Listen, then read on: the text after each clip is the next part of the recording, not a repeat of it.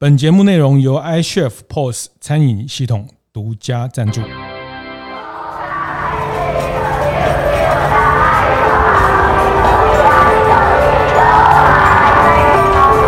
的创业从乡镇开始，欢迎收听大店长乡公所，我是乡长游子燕。大家认识头城的呃另外一种方式哦，就是把这五六个渔港逛一逛，然后走一走，然后它其实它各有它的特色。看到网言阿米摩多，顾名思义就是这个餐厅的老板是一个抓鱼的达人，兼餐厅料理阿米摩多。欢迎收听大店长相公所。大店长相公所是在大店长晨会每周五的。一个出外景，这一季我们在宜兰头城哈，那呃随着在金鱼厝边的一个职人的策展来看职人的背影，头城的缩影哈，那呃我们这次十二集里面的职人的故事，还有更多在这次金鱼厝边的呃职人的这个策展里面，最后也会在五月节集成一本书发行哈，那这本书的书名叫《山与海的值日生》哈，我觉得这个书名也取得非常棒哈，就是头城的职人志啊。那山与海，山与海。那我们在上一集铅笔马马丁老师讲，就是头城从山山到海，大概步行的时间三十分钟，你就可以从山山腰上山边走到海边哈。那这一集呃，我们邀请到可以说是海的值日生。网元渔坊的老板张立仁张老板，过去他们也做了定制渔场的定制渔网、定制渔场。那这个待待会来请他来来分享他如何作为一个海的值日生。好，那先请张张先张立仁兄跟大家打个招呼。哎，大家好，毕姓张，呃，名立仁，谢谢大家。那呃，张张董其实。啊，非常年轻哦，我看不出你在这个行业，你刚刚讲已经做了三四十年了哈，那非常有活力。呃，现在是有一个叫网源渔坊的餐厅，呃，我们的餐厅的地址是滨的宜兰头城镇，嗯，滨海路六段两百号，是，也就是在番薯寮渔港哦的港边，是，所以餐厅是在比较后面的这这十十几十几年才开的，对对对，所以最早。你投入在这个跟海水产海洋有关的，我看了一些资料，你是从定制渔场，渔场，哎，嗯，在转换餐厅。那我们本身最主要、最主要就是说，我在那边那么多年，所接触的鱼种也很多，是。那无形中在那边跟几个哦同事在讨论这这些鱼种如何去烹饪，觉得会特别好吃。那我的。感觉就是说，以这多年的尝试，哦，是否能够再转型，呈现是一些一些呃渔夫的料理，让消费大众能够品尝，与我们共享。是，所以呃，后来本来也有一段时间有发展民宿，嗯哼，对，就是让你在海域上的这个，从从这个海洋跟海鲜，让大家认识对头城的很多的这个特色。我们头城就本身一个镇。就有七八个渔港哦，又有七八个火车站，是哦，就几乎是整个台湾最多的火车站跟最多的渔港，大大小小哦，真的哦，哎，在头城这个行政区，这个是一个小镇啊，因为头城就是火车站有七八，最主最主要我们的地形哦啊，就是整个延长镇很多，就是在全部在海边，嗯，那所以说或许是我们经常去接触，所以说。在这个生长的过程，特别对海有那个兴趣。嗯，后来我在我二十八岁的时候，就无锡就是有一个机会了，让我去接触到海洋，认识到什么叫定制网。对，啊，后来我就陆陆续续的跟他们投入，啊，跟他们合伙一起去抓鱼。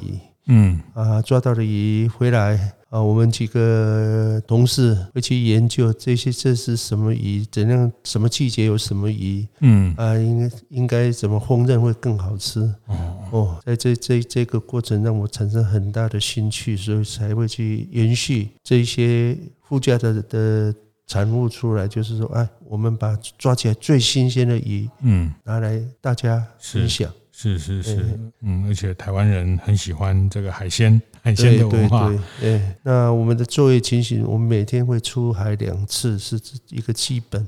是哦，抓回来的鱼很多，我们有部分就是送到加工厂加工，那一部分就是那大盘山啊、中盘山、小盘山，甚至于观光客，他们会来直接跟我们洽购。嗯，哦啊，就趁这个机会，我们也抓抓几条鱼来来做做做美食，是哦，跟所有的消费者一同分享。哎，刚呃张董提到。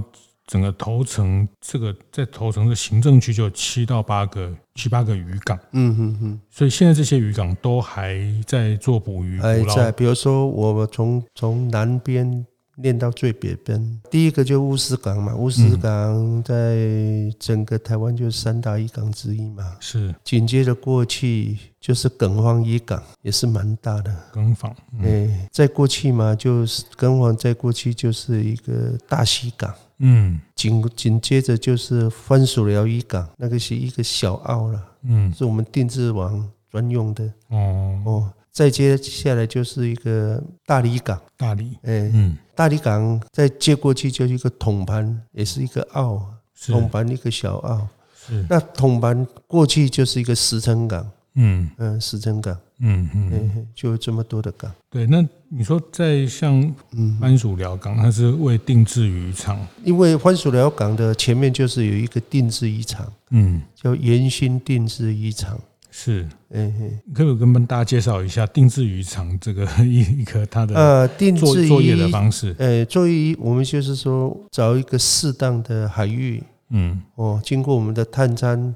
了解它的海底状况、流水流向的一些资料啊，我们请专家来鉴定是否可以在这边设一个定制渔场。如果是 OK 的话，我们就是投入，嗯，去做一个定制渔场。是。那目前我们镇上这五个渔港，这几个渔港里头，我们有五呃五家啦，五家定制渔场，有十十个十件渔网在海上，也是堪称一个镇最多的定制渔场。嗯嗯嗯。哦啊，那我们的作业情形就是说，每天早上哦，从五点早上五点开始，我们在那边待命，看潮汐的变化。是。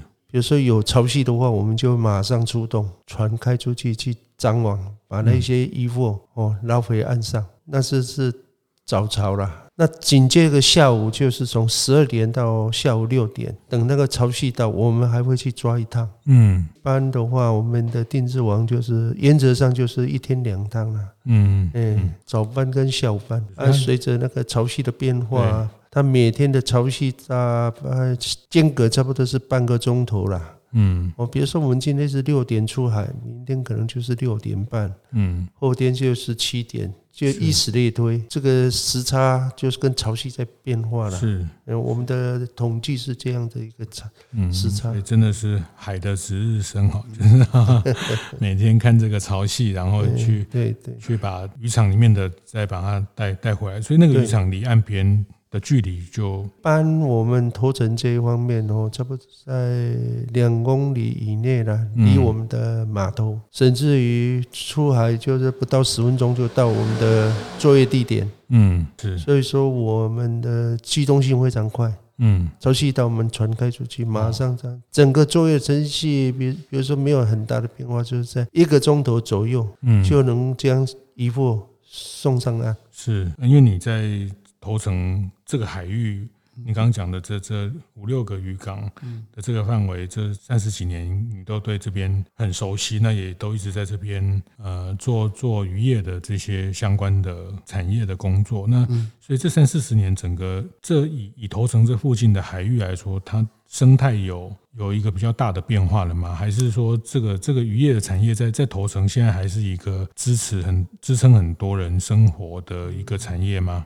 因为每一个渔场班的话，少说嘛都要十多个工作者。嗯，哦，因为我们的那个网具很大了，是，那不不像一般说啊，两三个人就能够起网工作。我们一个团队少说都要十多个。嗯，我才有办法，包括现代的机械化，才有办法把网子里头的鱼捞上岸。嗯嗯嗯嗯。那无形中就是造就很多工作机会了，机会，同时让所有的消费者能够尝尝鲜到最新鲜、最优质的蛋白质。嗯嗯，这个是最大的，所有的百姓共同享受蛋白质。嗯嗯，所以像现在这一块定制渔场，你已经呃交给你的儿子来来负责了。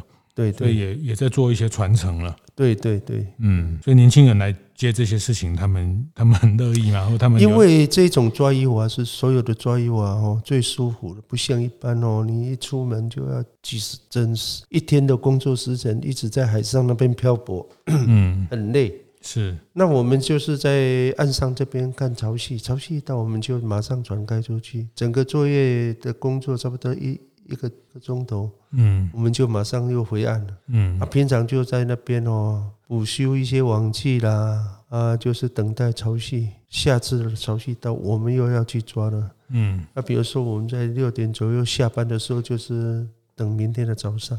是哦，所以说一般来讲，这个工作是算蛮舒服的，不会有什么精神压力或时间的压力。嗯、因为你已经跟这个海洋的生活已经融成一一个，你的生活的就在这个里面哈。那呃，所以在台湾像这种沿沿海的定制渔场，是现在就只剩下头城这边。不不不不。节目进到这里，稍微休息一下，和大家分享合作伙伴 iCHEF 的相关讯息。缺工问题一直是这几年热门的议题，对于人才流动率高的餐饮业来说，更是一大难题。身为老板的你，也总是烦恼招募不到员工。苦思不出问题在哪吗？这次我们节目合作伙伴 iCHEF 在这个月与一零四人力银行共同举办的活动，一定很适合你。这次活动将针对缺工议题，拟定餐饮业征才的必胜攻略，从吸引人才的必备要点到餐饮招募市场等现况，一一为老板们详细解析。想做好准备，在即将到来的征才季顺利找到适合人才的话，真的很建议报名参加这场活动，有兴趣的听众们赶紧去 iCHEF 的粉丝专业看看哦。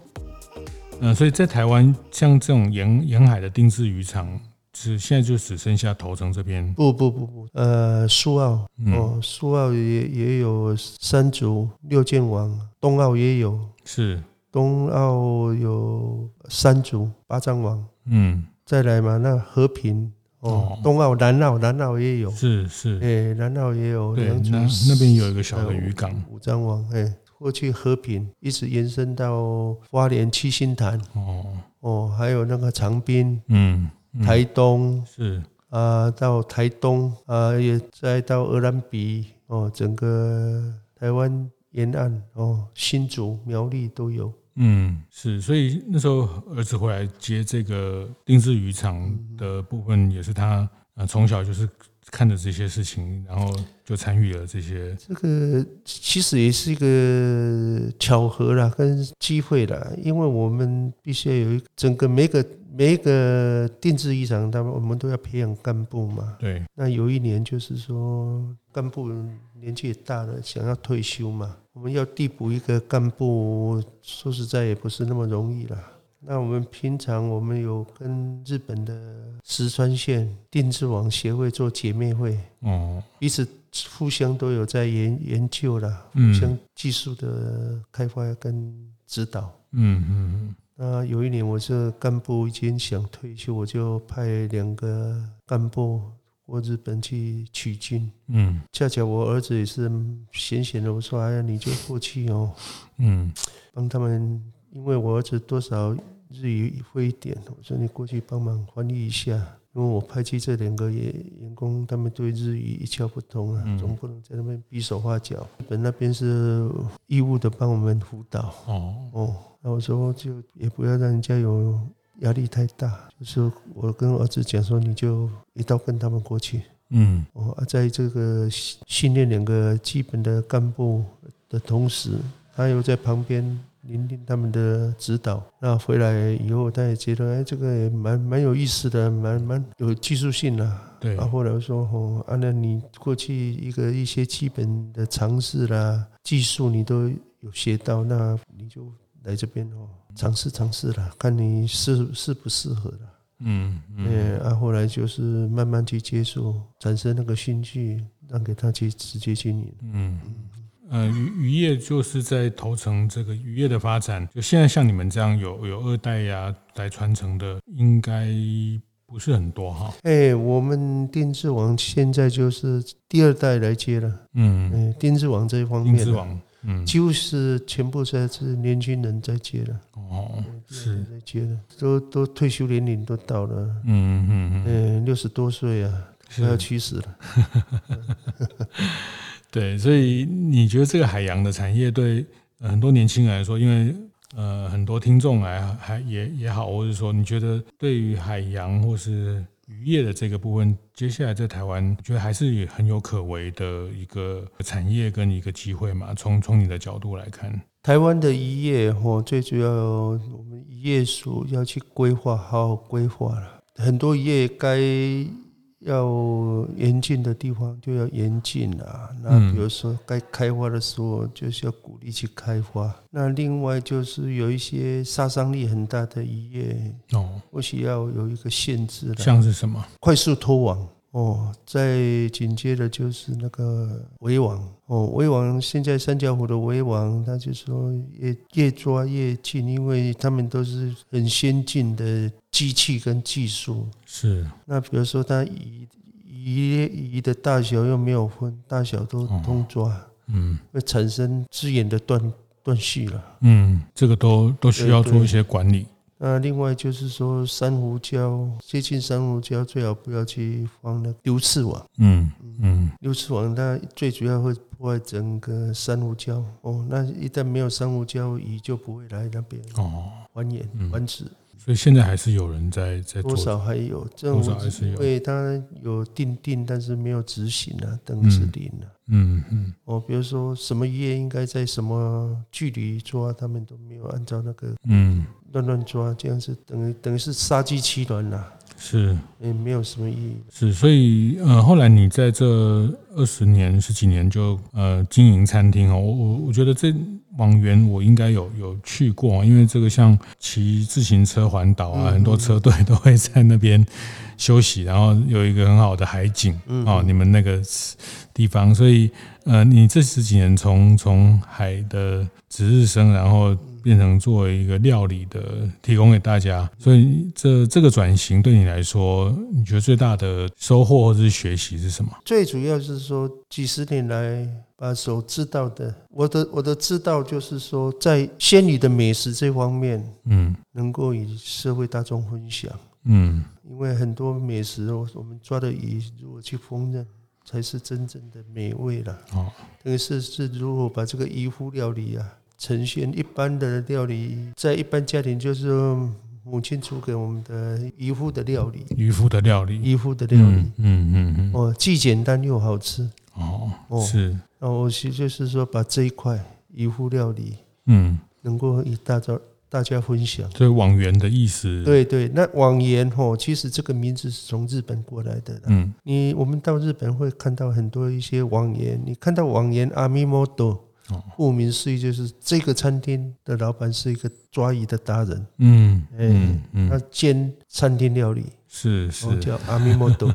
嗯，哦，这个叫渔夫餐厅，渔夫的餐厅。对对，是是，对。所以，如果这个秘诀，或者是说大家在。